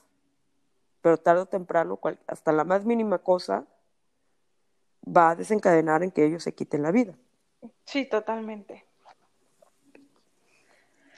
Ay, no, este de decirlo flat sí es, es muy impresionante, más que nada por lo que dices de la nota que dejó de llamen al doctor. O sea, eh, como dices tú, esos gritos de auxilio, de sí lo quiero hacer, pero a la vez no, eh, es que, no, no sé, o sea, pasan tantas, pueden pasar tantas cosas por la cabeza de ellos que es, es que es imposible tratar de entenderlos. Claro.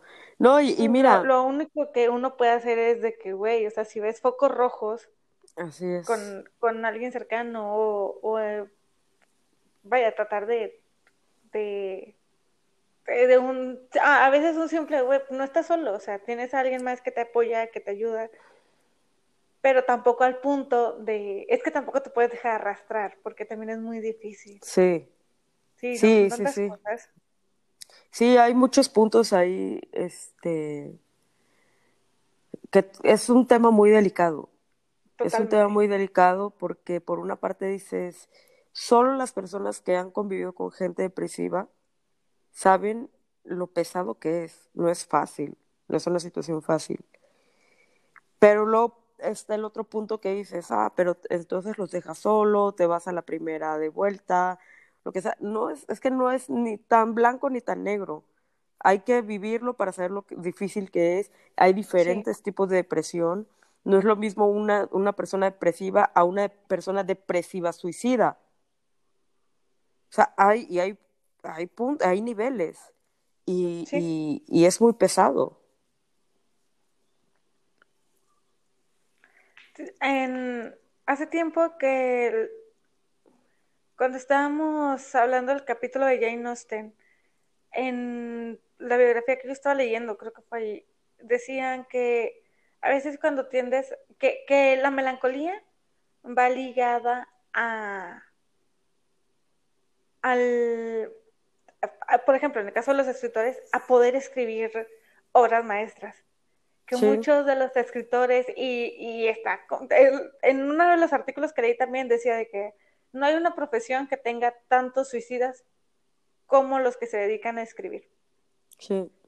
o sea, no, nosotros no alcanzamos a comprender qué es lo que pasa por sus cabezas, qué, qué es lo que sucede, por qué elegir esa salida, por qué decir ya, o sea, Dice, pero cuando lees sus obras, eh, te das cuenta que, pudieron ser unos genios, unos genios en, en, la escritura y pudieron haber escrito novelas sorprendentes, pero había algo que nomás no pasó o no se dio o algún problema que, se desencadenó desde que eran pequeños o, algo y, y, termina en esto, en esa salida. Y sí, muchas veces muchos dicen de que sí, o sea, estar deprimido a los cantantes los hace escribir tal vez su mejor álbum, este, a los escritores tal vez su mejor novela. A los eh, pintores. Sí, ajá, exacto, sí, o sea, es, es algo que muy común. Sí, pero date cuenta, date cuenta que es en el mundo artístico, o sea, y, y por qué hago hincapié en esto porque los artistas, los artistas de verdad hablo, tienen esta sensibilidad a flor de piel. Si tú checas estos escritores, los lees, te vas a dar cuenta de esa fragilidad que tienen. Obviamente, pues ya lo lees a, sabiendas de que sabes que se suicidaron, ¿no? Pero son personas muy sensibles. O sea, yo lo, yo lo platicaba, insisto, yo creo que ya todo el mundo va a estar harto, pero yo, yo te lo platicaba con Antonieta Rivas Mercado. Desde niña, fue una niña sumamente sensible, muy introspectiva, muy... Pero desde niña, te digo, desde los tres años. O sea, muy de disfrutar su soledad, de autoexiliarse en su misma casa, e irse a su cuarto y estar sola con las luces apagadas. O sea, ese tipo de situaciones, y a final de cuentas ella igual se suicidó, pero ese, ese tipo de situaciones las vemos mucho en, los artistas. Algunos lo manejan de una manera, otros de otra. En el caso, por ejemplo, de Silvia Plath, la muerte de su papá fue una situación de gran impacto para ella y maltratada, separado, no maltratada, sino mal, aparte, tratada por parte de su madre. Porque actualmente en una cuestión así de que se muere uno de los padres, lo primero que hace es llevar al niño al psicólogo para que traten esta, un, un choque tan, tan fuerte como la pérdida de, uno de los padres o los dos. Y con Silvia Plath no, no, no pasó así. Y te puedo apostar con Ernest Hemingway, tampoco pasó así. O sea, son cosas eh, y aquí viene la importancia de, de, de, las psicoterapeutas o de los psicoterapeutas, el saber encaminar estas situaciones para evitar gente depresiva, adultos depresivos o adolescentes depresivos y, sí, sí, y suicidas. Cuando no es por una cuestión química del cerebro, cuando es por algo que ellos vivieron o fueron testigos. Sí, hay, hay situaciones que marcan su vida. En el caso de Hemingway, que te digo, o sea, siendo chavito, ver que enfrente de ti hay una carnicería prácticamente entre tu papá y la pobre mujer que está pariendo, y el hombre que llega y se suicida enfrente, o sea, ahí a un lado tuyo quedas embarrado total de sangre, que claro que te causa un shock emocional horrible. Sí. Y, no, o sea, es, es un tema súper delicado pero también, como dices tú, la sensibilidad de los artistas es totalmente diferente a la de uno. A los artistas, como bien dices, artistas de verdad. Sí, sí es totalmente distinto. Tratar de entenderlos es todo un caso. Como ya ando yo preparada en el mood de escritores latinoamericanos, hoy también les quiero platicar un poco sobre Alfonsina Storni. Ella es una poetisa y escritora argentina que vivió a finales de 1800, principios de 1900. Ella, este, su familia eh, argentina, cuando ella es niña, empiezan a tener una crisis económica, viajan a Suiza, eh, más bien, su familia viaja a Suiza por una crisis económica. Ella nace en Suiza y cuando ella tiene alrededor de cuatro años, vuelve a Argentina eh, porque ya creen que van a estar mejor económicamente. Ella cuando como que sí le, su papá tenía un negocio como una tipo este un bar y, y les iba bien, pero después decide el señor meterse en otro tipo de negocios y les empieza a ir de nuevo, vuelven a tener carencias económicas. Este, ella, su mamá, la mamá de ella era maestra y se da cuenta que de todos los hermanos que son, eh, Alfonsina es la que tiene más capacidades para salir adelante en una profesión. Entonces, de los hermanos, Alfonsina Storni es la única que estudia. Pero conforme va pasando el tiempo, ella se da cuenta de que empiezan a tener más carencias que antes. Y un día le escribe a su mamá un poema de lo triste que es la vida cuando eres pobre prácticamente. Se lo deja abajo de la almohada y cuando su mamá lo ve, lo lee, su mamá está enfurecida con ella de, de que haya escrito algo tan triste y le dice de que pues sí, o sea, pero la vida sigue siendo bonita. Pero para Alfonsina eso era como que, ¿por qué dices que es bonita si no tenemos comida? O sea, no me vengas a decir eso. Y ella siendo una muchachita de 10, 11 años. Después este, le, con conflictos familiares, ella deja de vivir con su familia, se va de, de donde vivían y ella empieza a trabajar, tiene varios trabajos para poder pagarse la escuela y ella ser maestra.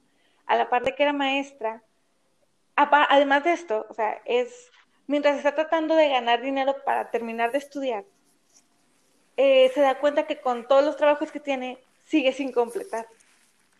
O sea, seguía faltándole dinero, entonces este, regresa al, al lugar donde, a la ciudad donde vivía con sus padres, que se me fue el nombre ahorita, eh, y ella empieza a cantar en un club.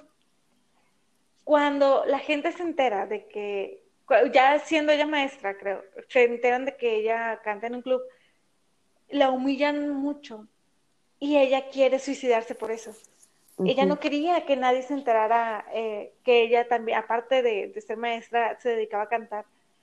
Entonces, pues, por X o Y, evitan que se suicide. Ya después, posteriormente, a la par de, de, que da clases, empieza a escribir poesía, empieza a escribir obras de teatro. Era una mujer muy feminista.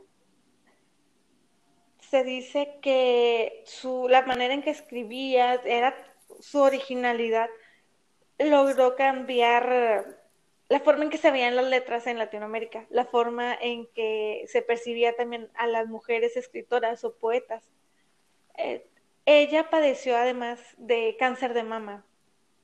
Todos sus poemas, sus composiciones reflejaban hasta cierto punto el sufrimiento que ella tenía por tener esa enfermedad, porque le hicieron eh, la operación eh, ambulatoria pero ya el cáncer estaba ya... Metástasis. Este, así es. Y la dejaron con muchas, muchas marcas, mucho daño eh, físicamente. Entonces, en sus poemas notan mucho cómo ella ya estaba esperando el momento en que su vida terminara. Este, te das, hay mucho dolor, miedo, tristeza y mucha, pero muchísima depresión este, alguien le recomendó que, si, que fuera un estudio de quirología. Eh, creo que es donde te hacen el la lectura a la mano, ¿verdad? No tengo la menor idea. Eh, bueno, creo que sí, algo así leí hace rato, pero ahorita se lo voy a confirmar. Total que en, en, esa situación no, no le arreglaron nada, no le dijeron nada positivo y, y ella se, se deprime muchísimo más de lo que ya estaba. Ah, sí, eh, quirología es igual a la quiromancia, de que te leen la mano. Sea, cuando le leyeron la mano no le dijeron nada bueno también a la pobre. Y termina más deprimida de lo que estaba antes. Entonces, ella está en el Club Argentino de Mujeres, que estaba cerca del mar. Ella se avienta por el rompeolas y termina su vida aparte de esto, ya le, le avisa a su hijo que, que, el cáncer ya le llegó a la garganta. O sea, que ya no hay nada que hacer y que ella no pretende tomar ningún medicamento, que no se va a someter a, a ninguna clase de tratamiento. Alfonsina era una mujer que consideraba el suicidio como una elección por el libre albedrío, que es lo que comentábamos hace rato de, de, que muchos de esos autores lo ven como, yo tengo la decisión, si yo quiero lo voy a hacer.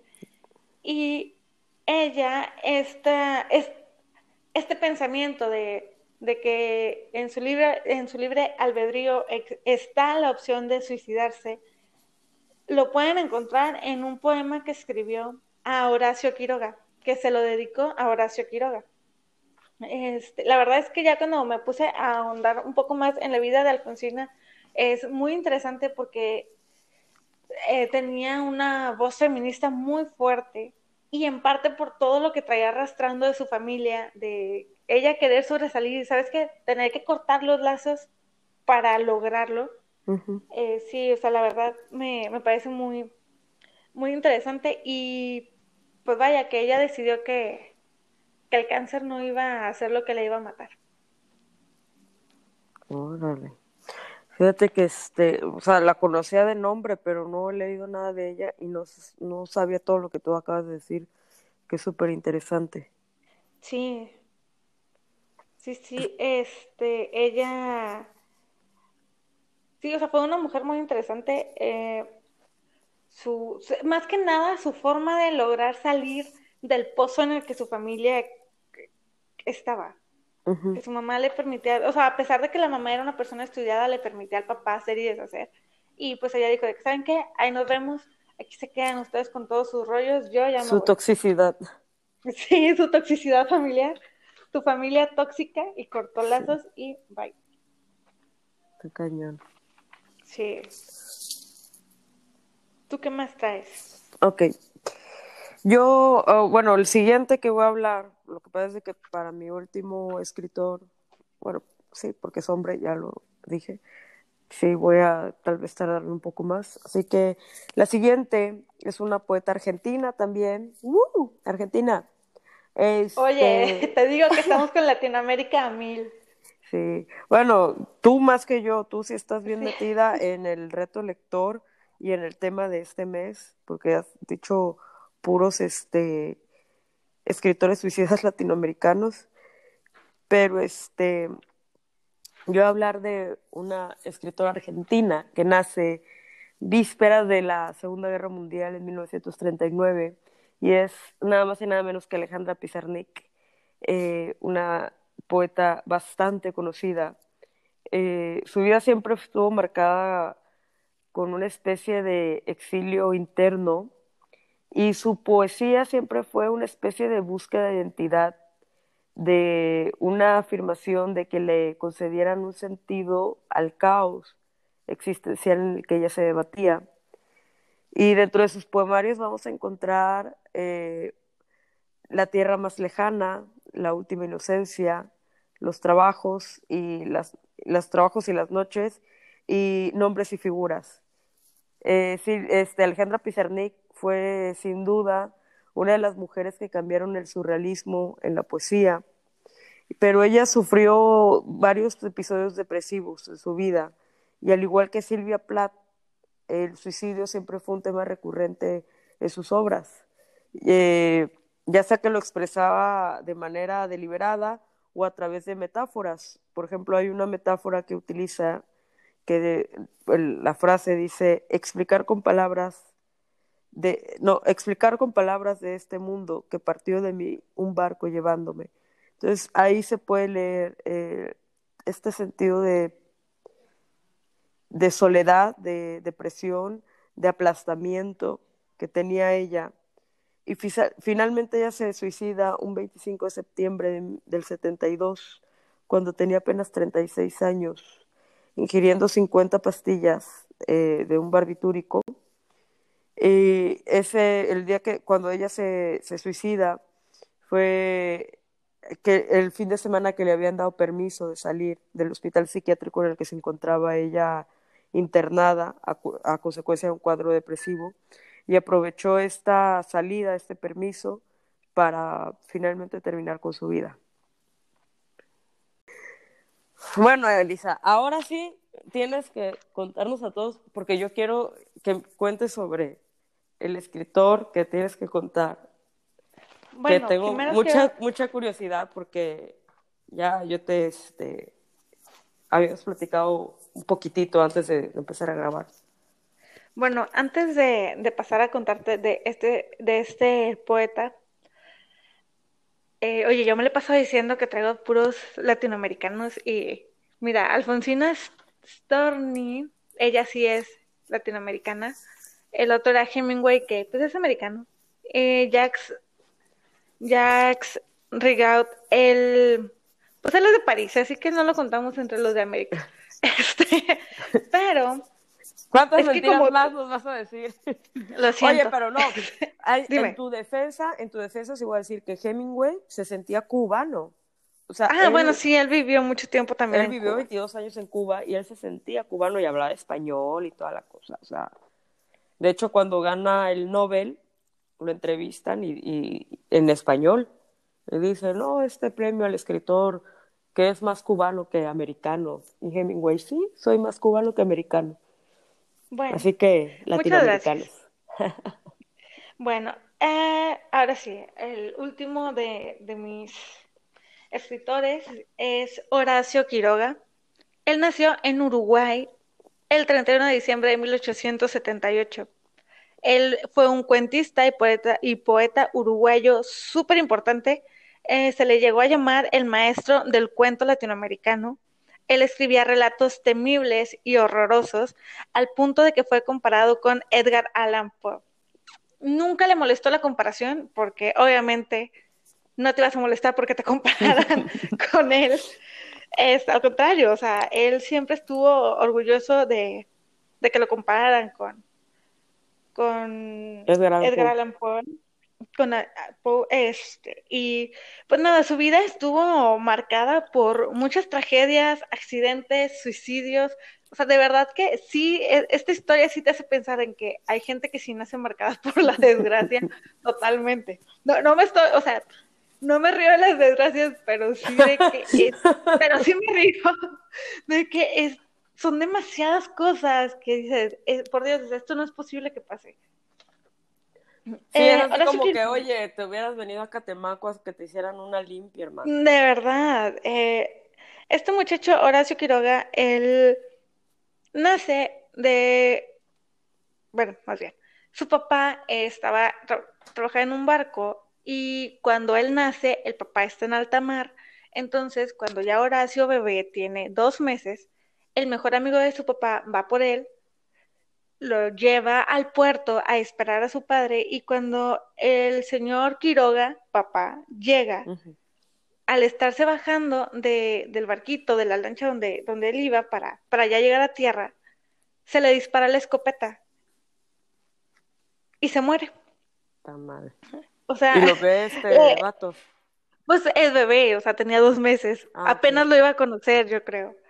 Y pues nada, o sea, se dispara el señor por accidente y se muere. Entonces, pues ya desde ahí dices, güey, o sea, ya estás empezando mal este mundo. Luego, bienvenido a la vida. Sorpresa. Este, su madre se casa después y el padrastro dicen que era una persona muy buena, que le tenía muchísimo cariño a, a Horacio, pero el señor tiene un derrame cerebral. Después de este derrame, eh, el padrastro queda mudo y aparte semiparalítico, semiparalizado, perdón. Y este señor dice que, ¿sabes qué? Yo no puedo con esta vida miserable, me voy a morir. Maniobrando la escopeta. Oye, nos estamos riendo así de que, ja, ja, ja, pobre Horacio Quiroga. es que no manches, te lo juro que, o sea, lo leí y yo decía, es que esto no puede ser real, o sea, es demasiado. Pero espera, no te digo este, el padrastro, con los pies maniobró la escopeta para dispararse y suicidarse. Pero justo, justo en el momento en el que el señor se dispara, Horacio iba entrando a ese cuarto. y presencia el momento perfecto, o sea, el momento exacto. Si le quieres tomar una foto, no te hubiera salido. Pero él presencia el momento exacto en el que el señor se suicida. Eh, Horacio tenía 18 años, o sea, era un chavito a final de cuentas. Este. Y también es como que dices, ay, güey, no manches, qué horror. Este,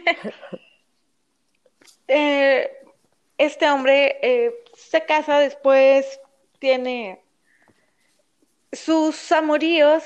bueno, es que tenía como que una tendencia que le gustaban chavitas, pero sus amoríos desencadenan en algunos de sus poemas uno de ellos es precisamente Cuentos de amor, de locura y de muerte, porque aparte tenía unas tendencias bien raras de que vámonos a vivir a la selva y aquí nos vamos a quedar.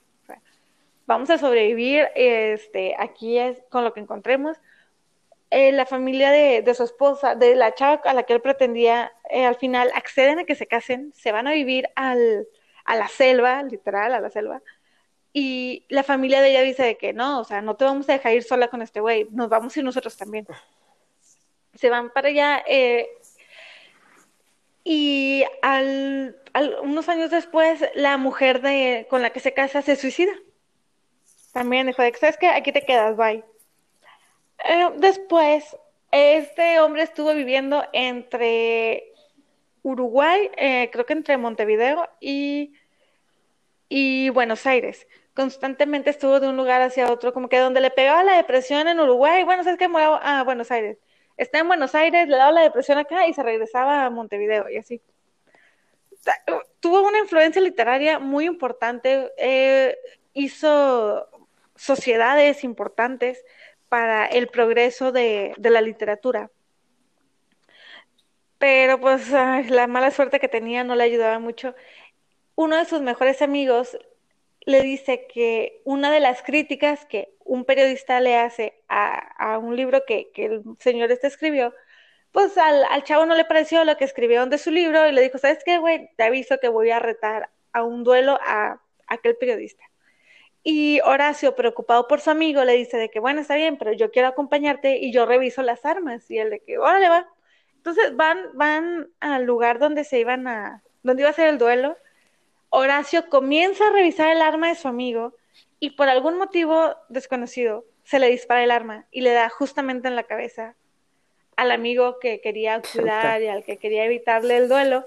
Eh, entonces llega la policía y se lo llevan detenido y ya le preguntan de qué, güey, qué onda, qué pasó, ya él empieza a explicar que, que, fue un accidente y ya el otro muchacho, el, el, periodista creo que era, le dice de que sí, o sea, aclaran toda la situación de que fue un mero accidente, o sea, no fue intencional. Oye, pero imagínate nada. si hubieran juntado todos los suicidios alrededor de, de Horacio Quiroga, no hubiera salido del bote nunca. Sí, o sea. Todas las muertes hubiera... misteriosas. Exacto. Total que ya esto del amigo, pues queda, ¿no? Eh, después, en 1936, le diagnostican hipertrofia de próstata. En ese entonces, este hombre ya tenía otra esposa y también ya tenía, ya tenía sus hijos, ¿no? Eh, se va a la selva, el de que no, vamos a la selva. Y al o sea, no aprende, la pues, aparte no aprende. No, no aprende. Este, la hija y la esposa le dicen de que, ¿sabes qué? Aquí te quedas. Y lo abandonan y él entra en una depresión súper fuerte hasta que en 1937 los dolores que sentía por el cáncer que, que, padecía, que ya se le estaba desarrollando, viaja a Buenos Aires, al hospital de clínica de Buenos Aires, que aparentemente, y según leí, era un hospital súper reconocido, no sé si todavía sea, eh, y ahí se le revela que tiene un avanzado caso de cáncer de próstata, de próstata, que es inoperable e intratable, o sea, RIP seguro. Entonces, este, el 18 de febrero van varios médicos y le explican de que sabes que este, tu cáncer está súper avanzado, cuando pudiste tratártelo, pues, te fuiste a la selva, güey, este, pues ya no hay nada que hacer, o sea, solamente tenerte aquí en el hospital medicado y, y que no sientas tanto los dolores, o pues ya si te quieres ir, ¿verdad? Pues que te vaya bien. Entonces, este güey les dice que, ¿saben qué? Quiero salir a caminar, eh, necesito pensar, denme chance de salir a dar una vuelta aquí en, eh, por Buenos Aires, es un lugar que a, mí, que a mí me gusta mucho. Y le dicen de que, bueno, está bien, se va este güey, vuelve como a las 11 de la noche, pero mientras que andaba ahí saliendo del hospital y todo su, su rollo que traía, se entera que ahí hay un hombre que se llama Vicente Batisteza. Batisteza. Este hombre, Vicente, padecía eh, la deformidad del hombre elefante. Y Horacio se entera que este güey, aparte, lo tienen recluido, pero como que en el sótano del hospital. Y va y habla con, con los encargados y les dice que es que no, o sea, a, a, sáquenlo de ahí, ténganlo en, la, en el mismo cuarto en el que estoy yo. Y estas personas acceden porque aparte Horacio ya era una persona muy, muy importante a nivel de y de gobierno, porque había desempeñado puestos importantes tanto en Buenos Aires como en Uruguay también. Entonces, ah, pues no era cualquier don nadie. Así uh -huh. que le hicieron caso de ayud sacan a Vicente, lo llevan a la misma habitación donde está este Horacio y obviamente Vicente le está eternamente agradecido. Le faltan las palabras para, para agradecerle. Agradecer que, que lo hayan sacado de ahí y es precisamente a él a quien Quiroga le cuenta que no va a permitir que el cáncer acabe con él, que, que él... Que él va a acabar con él. Que él va a acabar primero, sí, que él va a acabar primero con él mismo antes de que el cáncer lo haga. Y Vicente es quien le ayuda eh, a hacer todos sus arreglos. Horacio Quiroga muere la noche del 19 de febrero de 1937, luego de beberse un vaso de cianuro y se dice que tuvo unos dolores horrorosos, horripilantes, que no le deseaban a nadie, pero pues nada, él evitó morir, morir por el cáncer, se evitó pasar más dolores de los que ya había estado pasando. Eh, y prolongados. Sí, claro. Eh, pero sabes qué, posterior a esto, sus dos hijos mayores se suicidan también o sea, pasa, después de que este güey se muere, pasa el tiempo y los dos hijos eh, de él, dos de sus hijos también se mueren. Y no sé, o sea, me pareció que era la historia perfecta para cerrar mi, mi parte de, de los escritos suicidas porque una vida llena de, tal como, como les decía al principio, de marcada por la tragedia, llena Sí. de, de suicidios, de, de accidentes que De terminaban en- fatalidades. en- sí, o sea, que dices, güey, ¿qué hice en, en esta vida anterior para que, para que me esté pasando todo esto, para que todo esto pase alrededor de, de mi como- existencia? Pero aparte, como dices tú, o sea, desde bebé, desde Sí, o bebé sea, desde fueron situaciones una tras otra que todo, todo el mundo a su alrededor, es, o sea, es como si tuviera una maldición Exacto, existencia. sí. De hecho, en una de las de las notas donde estaba buscando así más información, decía de que la presentación, ¿no? De que eh, marcados por tal vez el alcoholismo, enfermedades, una maldición, no sé qué. Yo dije, lo de la maldición tienen que estarlo diciendo por Quiroga, no hay más. O sea, o sea, no, no me da para entender por qué le pasaban tantas cosas. Este hombre era, era una persona muy curiosa. Dicen que cuando tenía a sus niños chiquitos en la selva, los llevaba, o sea, los dejaba incluso ahí abandonados en la selva de que para que pasaran toda la noche y al día siguiente iba y los buscaba. O los sentaba en los acantilados de que aquí se tienen que quedar sentados. Hasta que yo les diga. Eh, Pero en acantilados así de que súper altos. O sea, era, era una persona muy rara, muy curiosa, pero y, vaya, con una vida, tuvo una vida interesante porque hizo muchas cosas, tuvo trabajos importantes y dejó un legado interesante de, de cuentos y de, y de novelas, pero pues sí, o sea, todo muy, muy fatalista. Y pues ese era el que te estaba guardando para... Oye, estuvo muy buena esa, ¿eh? Pobre Quiroga. La verdad que Sí, eh. hasta me deprimió nada más de hablar de...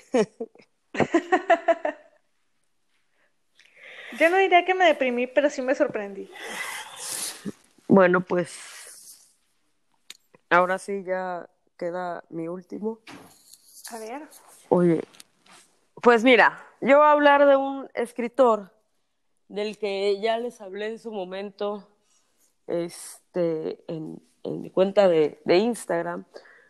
Un escritor que descubrí el año pasado y que pretendo seguir descubriendo eh, todo 2020. Eh, me voy a echar varios de sus, de sus novelas. Y es nada más y nada menos que el húngaro Sándor Márai. Sándor Márai es uno de los escritores, bueno, más bien es el escritor con el cual se inicia el boom de las letras húngaras. Él nace en 1900 y se quita la vida a sus 89 años, en 1989, en San Diego, en Estados Unidos. Maray pertenece, bueno, perteneció de joven a esa pequeña burguesía húngara y le toca vivir las dos guerras mundiales.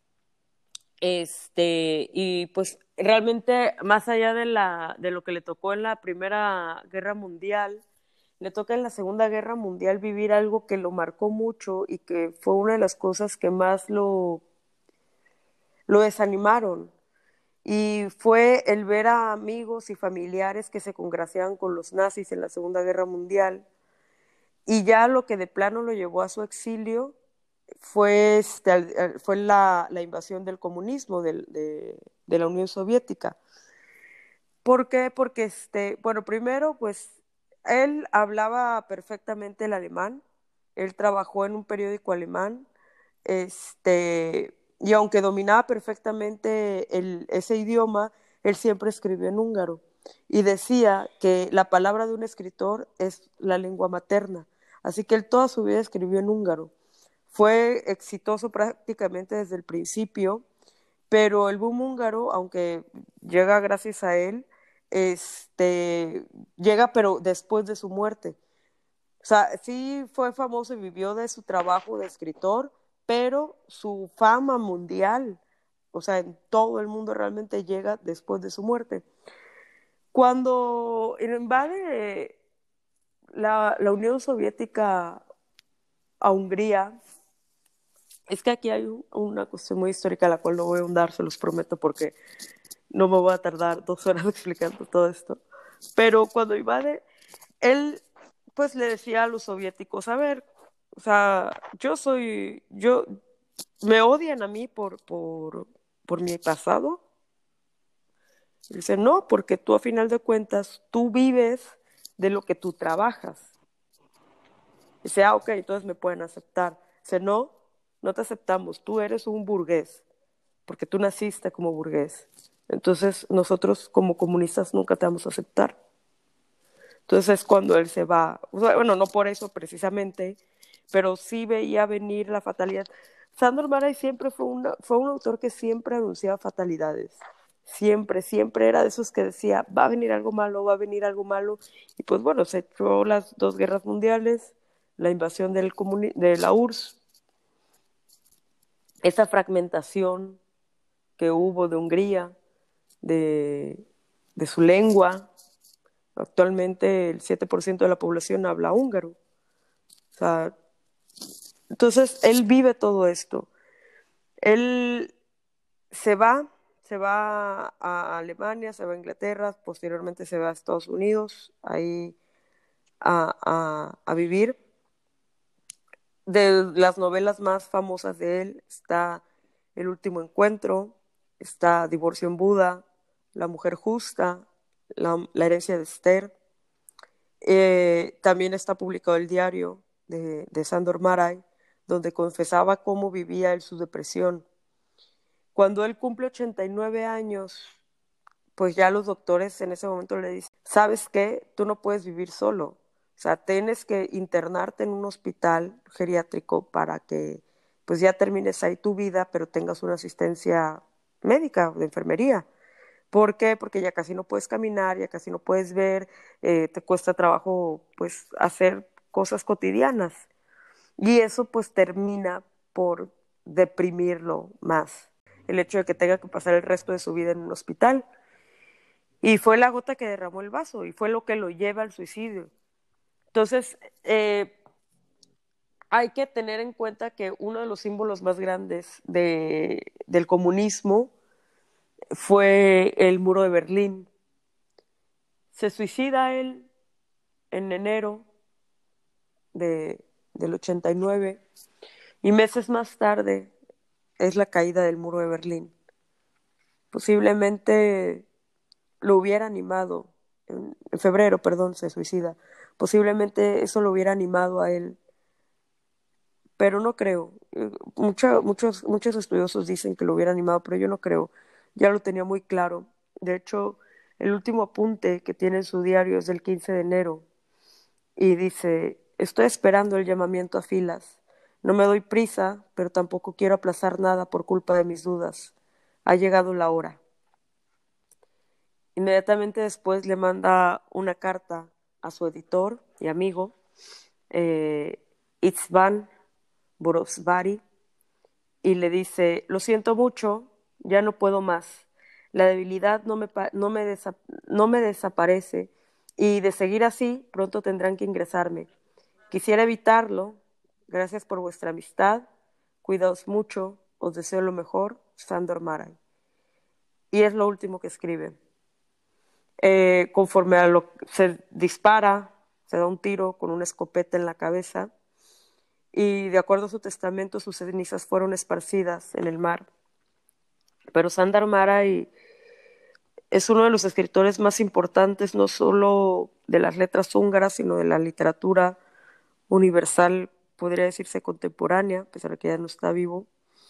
Es un escritor muy interesante que vale la pena adentrarse al mundo de Sandor Maray. Es un escritor de mucha introspección, de mano lenta, pero que no es aburrido, que no es tedioso, que vale la pena mucho leer, muchísimo. Yo leí Divorcio en Buda y para mí fue un descubrimiento magnífico leerlo. Espero este año continuar con, con, con sus lecturas. Eh, tengo precisamente los diarios de Sandor Maray, que es con lo que voy a concluir mi ciclo de, de, letras de Sandor Maray. Pero fíjate, aquí la diferencia es que él, él muere porque decide darse una muerte digna, pero ya después de haber vivido. Posiblemente si no se hubiera suicidado, la misma depresión lo hubiera matado y no hubiera durado más de un año. No se sabe. De hecho, yo, leí en, mientras investigaba todo esto, eh, estaba en una, una de las, de, las páginas que visité, hablaba sobre él. Y dicen que también en una de sus últimas cartas o algo así, eh, él dijo de que me da miedo cuando yo ya esté completamente ciego, porque ya no voy a poder volver a leer. Este, no quería llegar a ese, a ya ese deterioro físico de decir, o sea, ya, o sea, ya ni siquiera, ya no tengo la vista tampoco. Eh, es, como dices tú, es, se dio una, vaya, por decirlo así, una muerte digna. Sí, de hecho, aquí tengo lo que mencionas. Dice, esto lo escribe el 27 de agosto. Eh, dice, estoy totalmente solo. Andar y ver me resulta cada vez más difícil. Solo puedo leer un cuarto de hora, después veo borroso. No salgo más que para dar la vuelta delante de casa apoyándome con el bastón. Alcohol casi nada, un vaso de vino con agua, a veces una cerveza. Cigarrillos, diez al día. Nada de sexo ni en sueños. Tampoco me hace falta. El cariño me sentaría bien, pero ya no confío en nadie. Lecturas, por la noche el periódico, después Crudi. Ya no leo libros nuevos. La memoria me falla. Los recuerdos más lejanos son extraordinariamente vívidos. En cambio, a veces no consigo acordarme de qué ha pasado hace cinco minutos. No protesto por la muerte, pero no deseo nada morir es maravilloso. O sea, a mí la verdad que sí. Sandor Mara, y eso eran sus diarios, eso era algo personal. Ahora imagínense lo que escribía en sus novelas. Imagínense, o sea, es que Mara es de esos escritores que hacen que a final de cuentas, mientras tú lees la introspección que hace el personaje, de repente terminas haciendo una introspección sobre tus propias decisiones sobre lo que tú harías, sobre lo que tú dirías, sobre lo cómo escudriñas tú una situación similar, cómo escudriñas tú tu interior y no te das cuenta, o sea, empiezas escudriñando lo que te va narrando en el libro y al personaje y cuando vienes a ver, ese personaje eres tú y esa introspección es tu vida y tus pensamientos y tus sentimientos. Maray vivió Vivió 89 años hasta que ya su cuerpo no pudo más y prefirió quitarse la vida y morir de una manera digna, por así decirlo, a ser una persona inutilizada por la edad, por la enfermedad, por la vejez.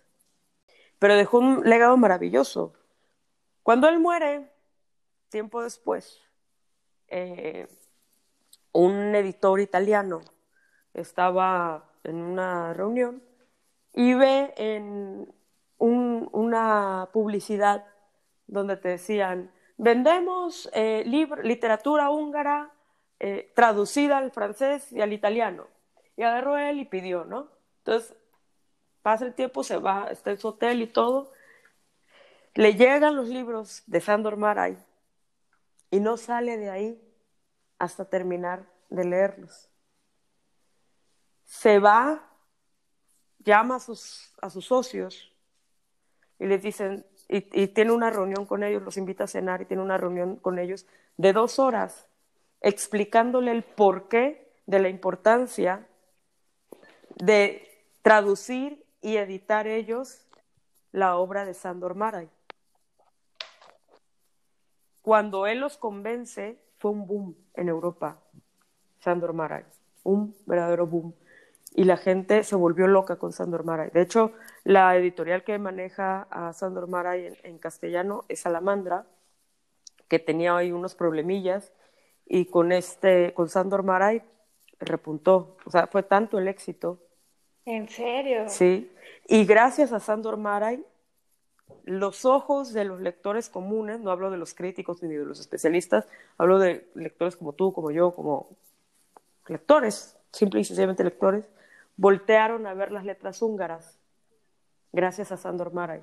Y de ahí te adentras en escritores húngaros maravillosos, porque lo que tiene Europa Central es que tiene buenos escritores, pero realmente, ah, mira, yo dije que, que, que, este, los diarios de Sandor Maray los iba a leer cuando terminara de leer unos cinco o seis libros de él, pero de vez en cuando llego y abro y digo, a ver qué pasó tal día. Y cada vez que lo leo, que leo sus diarios, me impresiona cada vez más adentrarte en sus pensamientos, en sus sentimientos, en su forma de ver las cosas. Es súper, para mí, me he dado cuenta que entre los diarios y las cartas de, de los escritores encuentras cosas mucho más valiosas a veces de, de sus novelas. Y es impresionante, o sea, por ejemplo, ahorita que tengo a Kafka, tengo ahí sus diarios. Con Virginia Woolf tengo sus diarios. Con Sandor Maray tengo sus diarios. Entonces voy juntando estos escritores que quiero leer eh, de corrido o seguido o, o, leerme varias novelas de ellos y espero ir juntando o de los que vaya escogiendo tengan diarios para poderlos leer y para poderme adentrar o cartas o algo que me ayude a conocerlos a fondo. Porque... Sí, sin duda, eh, aunque muchos de ellos transmiten muchísimo en sus novelas, o vaya, o la mayoría transmite, transmite tanto en sus novelas, no hay como leer sus cartas, sus diarios, porque ya es su lado más íntimo. Sí. Su, su parte, su lado más personal. Sí, definitivamente. Y, y vale mucho la pena. De hecho, bueno, aquí les estamos dando ocho escritores suicidas. Hay más, pero... Muchísimos más. Pero consideramos que con estos ocho escritores, o al menos estos ocho escritores son los que consideramos más les puedan llamar la atención por cómo se suicidaron, pero también porque tienen una trayectoria amplia e importante. Eh, hay, un, hay uno de los meses, creo que es junio, que está el reto lector del podcast, donde el tema es escritores suicidas. Así que ya les dimos ocho que pueden escoger, eh, ocho muy interesantes de varios países, de diferentes lenguas, de diferentes partes del mundo, para que, para que chequen, porque no es tan, tan... Hay que adentrarse mucho en, en, en la vida de estas personas para saber qué lo llevó al suicidio. Así es. Tuvieron vidas sorprendentes, impresionantes y sobre todo que su legado sigue y a pesar de, que si su vida estuvo marcado por la tragedia o todo lo que hayan tenido que pasar, eh, el hecho de que el legado de cada uno de estos autores persista ya es, eh, es suficiente prueba de, de que se tiene que leer sí o sí. Así es. Hace unos cuantos episodios les comentábamos que cada semana íbamos a traerles recomendaciones literarias relacionadas con el tema de cada capítulo. Pero a veces tenemos la tendencia a hablar mucho, muchísimo, y por eso ya no nos da tiempo de darle las recomendaciones. Pero esta semana sí que traemos algunas cuantas. Así que, Sol, ¿te parece si empiezo con mi primera recomendación? Me parece perfectísimo. Muy bien. Horacio Quiroga, el escritor de las tragedias, tiene un, un libro que se llama Cuentos de amor, de locura y de muerte. Este lo pueden encontrar gracias a Clásicos B del editorial mm, B, Ediciones B México. Eh, este, bueno, al menos este lo pueden encontrar en Amazon. Y no, es, este libro el escritor lo escribió después de una de sus desilusiones amorosas. Que implacables, los cuentos de amor, de locura y de muerte seducen con historias inquietantes, diálogos tensos y ese universo violento y salvaje que es el sello de Horacio Quiroga. La tragedia, siempre latente, se destila como un veneno esperando el momento para desencadenarse. Amores truncos, traiciones, enfermedades, adicciones, se entretejen y atrapan a los personajes, que quedan prisioneros tanto en espacios cerrados como abiertos, porque más allá del escenario, la cama matrimonial, la tumba o la selva misionera, lo que queda claro es que no hay escapatoria. Mi primera recomendación va a ser eh, Divorcio en Buda, de Sandor Maray. Eh, este pequeño librito, esta pequeña novela que nos ofrece la editorial Salamandra es de apenas 190 páginas, pero está cargada de mucha, mucha, mucha introspección, mucha eh, pensamiento. Y no es nada aburrido, por si piensan que va a ser pesado, no, nada que ver. Este nos cuenta sobre Christoph Comibes, es un juez de Budapest que de repente le llega un, caso de un divorcio, él era un juez de divorcios, de los Greiner. Eh, cuando viene a ver, se da cuenta que él conoce al, al, señor, al esposo, y también conoció a su mujer de soltera, a Ana Facescas. Y este caso llega a él y le hace perder totalmente la serenidad que lo, que lo caracterizaba. Eh, llega, a recordar algunas anécdotas y algunos momentos que pasó junto a Ana en su juventud, antes de que ambos estuvieran casados. Y toda esta evocación de momentos eh, bastan para perturbar su estabilidad, su paz, su serenidad, después de tantos años. Cuando por fin llega a su casa, se encuentra con el señor Greiner, que lo está esperando para hablar con él, con la noticia de que se ha muerto su esposa. Y Christoph empieza con una lluvia de sentimientos encontrados y empieza una larga noche de diálogos entre estos dos personajes en los que van a ahondar eh, los pensamientos del uno y de otro y va a ser una noche de confesiones un excelente libro, una excelente novela para iniciar con Sandor Maray. Mi siguiente recomendación es París en una fiesta de Ernest Hemingway. Esta obra fue publicada póstumamente en 1964, unos años después de que el autor decidiera suicidarse. Esta es la obra más personal y reveladora de Hemingway, quien ya en el crepúsculo de su vida narra aquí los dorados, salvajes y fructíferos años de su juventud en el París de los años 20, en compañía de escritores como Scott Fitzgerald o Ezra Pound. La crónica de la formación de un joven escritor, retrato de una ciudad perdida, oda a la amistad y un verdadero testamento literario. París era una fiesta es uno de los libros capitales para entender el siglo XX, así como el universo y la personalidad de uno de sus más grandes creadores. Este libro lo pueden encontrar eh, con la editorial Penguin Random House. El segundo libro que voy a recomendar es el que me regaló mi querida amiga Elisa de Virginia Woolf y Lighton Stretchay, que está editado, bueno, está publicado por la editorial Hus y tiene una traducción de Socorro Jiménez les voy a leer la sinopsis. No lo he leído, pero lo estoy recomendando porque tenía yo muchas ganas de leerlo. El 22 de noviembre de 1906, la joven Virginia Stephen, Virginia Woolf para los amigos, dirigió estas mesuradas líneas a un amigo de su hermano llamado Lighton Stretchy. Nos gustaría mucho verlo si pudiera venir algún día. ¿Le parece bien el próximo domingo a las seis de la tarde? Vanessa está mucho mejor y le encantaría conversar con usted. Veinticinco años más tarde, el periodo que cubre este volumen, ambos se alojan en el Olimpo Cultural de Inglaterra. Él era célebre como un feroz crítico de la era victoriana y autor de valiosos ensayos literarios e históricos. Ella había escrito cuatro de sus grandes novelas, El cuarto de Jacob, La señora Dalloway, Orlando y Alfaro.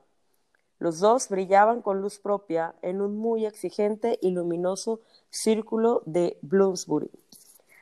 Aquí juzgan con, agudeza sus propias obras y las ajenas, se elogian y se trituran, intercambian chismes maliciosos, hablan del mal tiempo, cuentan anécdotas mordaces, se burlan de las extravagancias ajenas, la infortunada aristocracia de Lady Ottenline, quien sale muy mal parada, y examinan sus ilustres amigos con miradas que oscilan entre el cariño y la crueldad.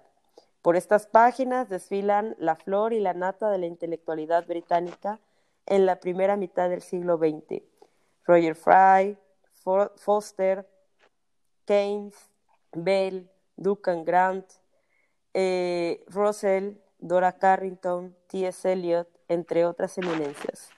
La primera edición de esta amenísima correspondencia, que fue publicada en 1956, fue censurada por Leonard Woolf y James Stretcher, esposo de Virginia y hermano de Lighton, respectivamente, para no herir algunas sensibilidades entonces vivas. Al fin y al cabo, aquellas mentes tan afiladas no eran siempre benévolas. Hus publica por fin una versión íntegra en castellano que incluye varias cartas inéditas y descubiertas en años recientes. Honoré de Balzac decía, un suicidio es un sublime poema a la melancolía. Gente como Goethe alegaba que el suicidio era una debilidad del hombre. El filósofo Schopenhauer dijo, el, suicida ama la vida, lo que pasa es que no acepta las condiciones en que se le ofrece. Lo cierto es que es una decisión extrema. La depresión es una enfermedad muy grave y si sienten que los problemas, la vida, la o la gente no te comprende, acérquense a profesionales para que los puedan ayudar o bien también se pueden comunicar a un instituto de suicidiología. Más allá del salseo literario que les acabamos de ofrecer entre las depresiones, las situaciones extremas y la melancolía entre todos estos escritores, esperemos que puedan haber anotado varias recomendaciones literarias y sobre todo que las disfruten. Sigan los consejos de Lisa si tienen alguna depresión o conocen a alguien que esté sufriendo una depresión, comuníquense con un profesional.